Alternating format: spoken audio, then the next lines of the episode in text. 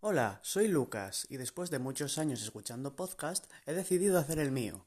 Este podcast tratará sobre tecnología, dispositivos móviles, aplicaciones y demás servicios.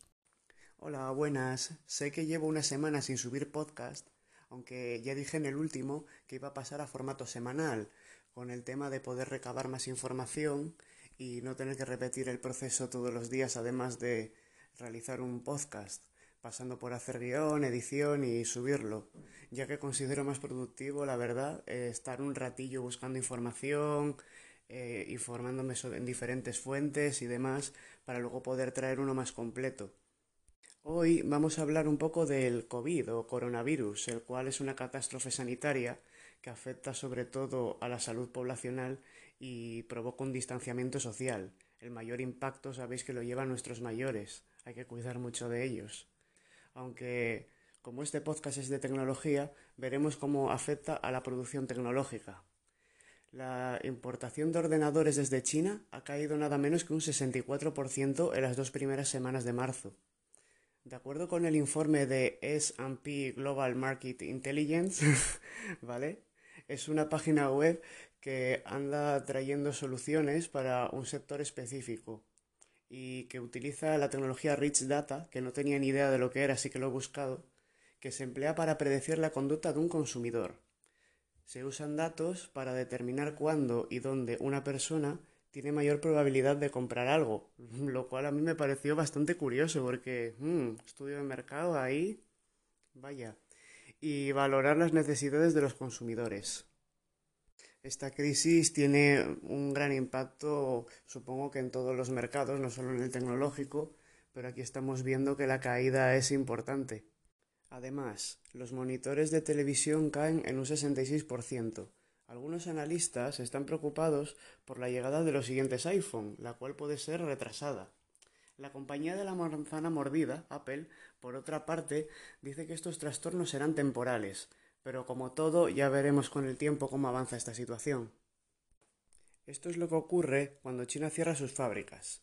China comenzó su cierre por el virus en serio a finales de febrero e instaurando restricciones en la sanidad pública. Foxconn, la cual es una multinacional taiwanesa con sede de distrito en Tenchueng, perdón por mi pronunciación, pero bueno, yo chino poco, nuevo Taipei, que fabrica productos electrónicos por encargo.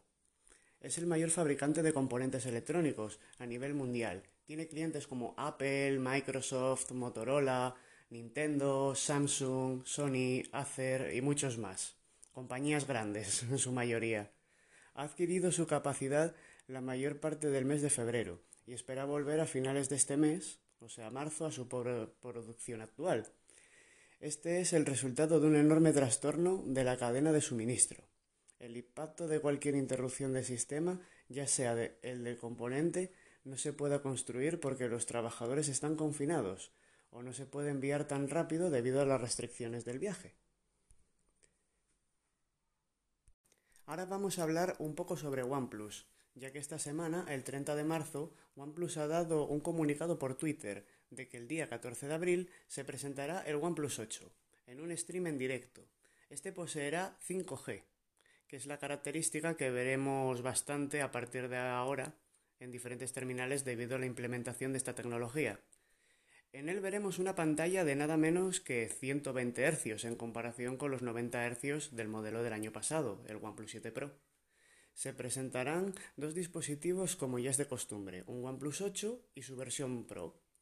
Aunque hay rumores de un tercer dispositivo más barato llamado OnePlus Z, pero ya veremos qué ocurre con esto.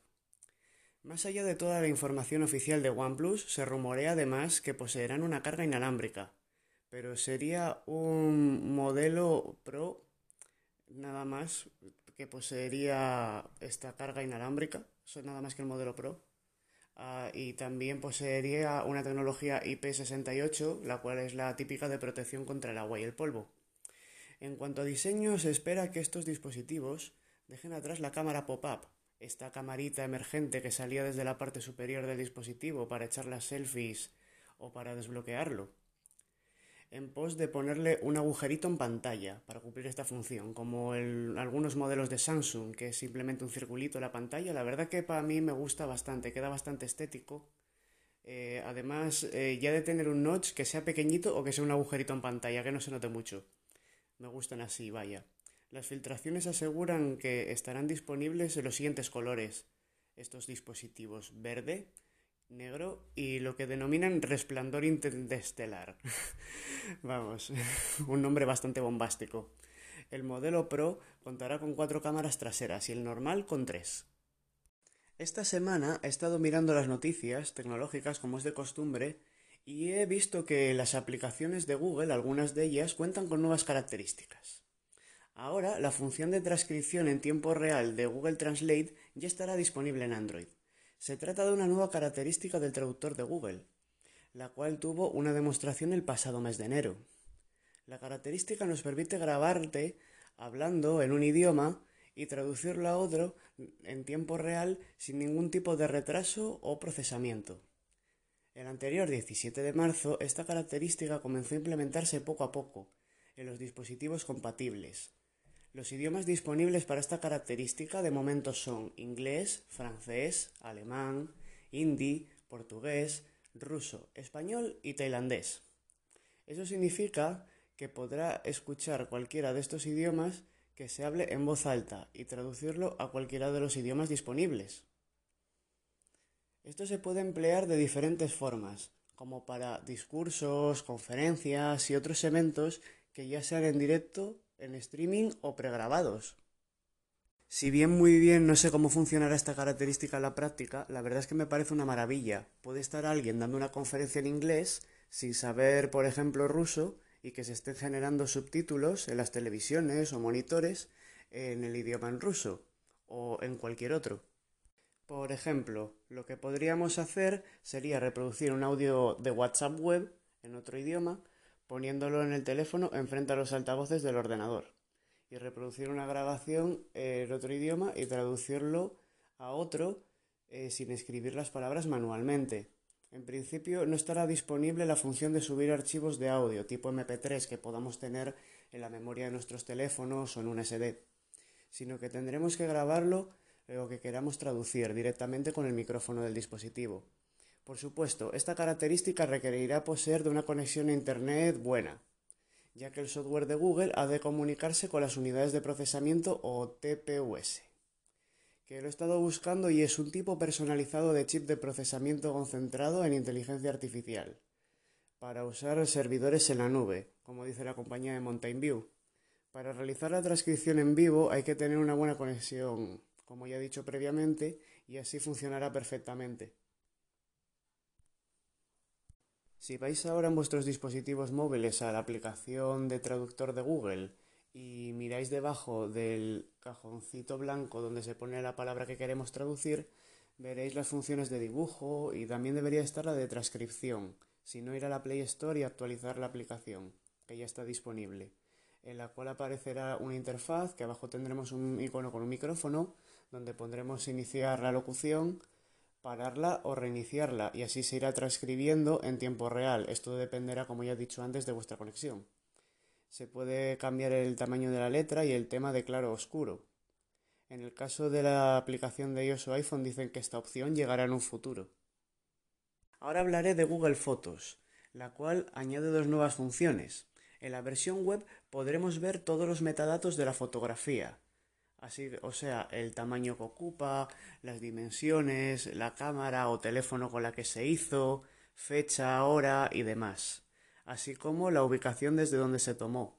Y, ahora, además, la aplicación de Android es capaz de detectar el texto de manera automática, de sugerir copiar un texto directamente desde la propia fotografía.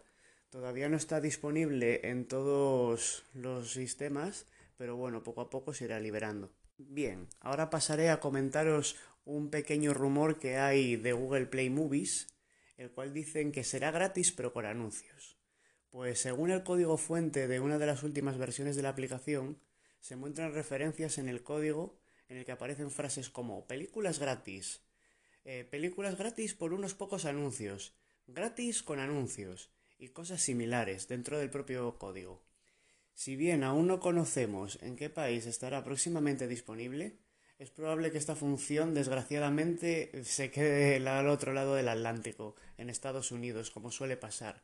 Ya nos pasó lo mismo con iTunes Radio y con muchos otros servicios, además de que algunos como Netflix y demás tardaron en llegar a España, que es desde donde vivo yo.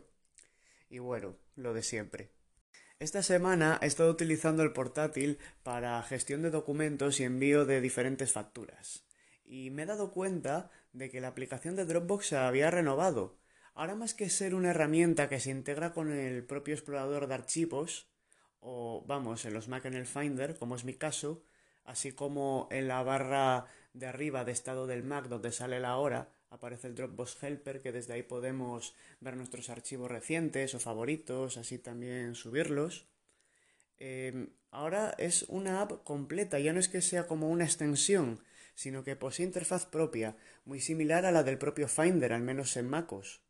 Al abrirla nos mostrará nuestras carpetas, un apartado de los favoritos, el de la estrella típico, así como un menú en la barra de la izquierda, de color azul.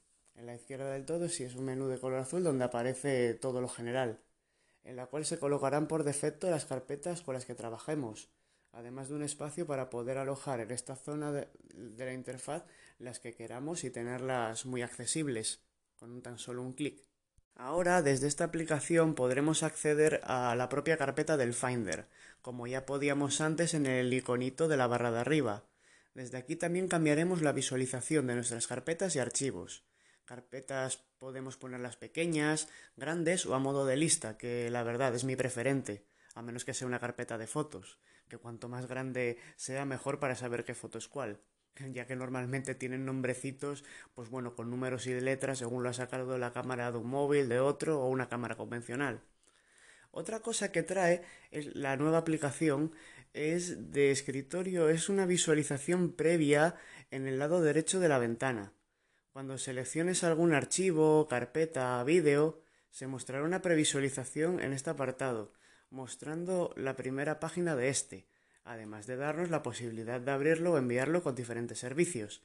El envío es posible con Gmail, Outlook, Dropbox, Microsoft Teams, WhatsApp, Slack, Trello y bastantes más. Bueno, hasta aquí el podcast de hoy. La verdad, eh, es la primera vez que realizo un episodio así y bueno, la verdad es que me gusta porque así he hecho un ratillo cada día buscando información, haciendo un trocito del guion y luego lo grabo, lo grabo todo de golpe. Así que genial. Bueno, nos vemos en la próxima semana.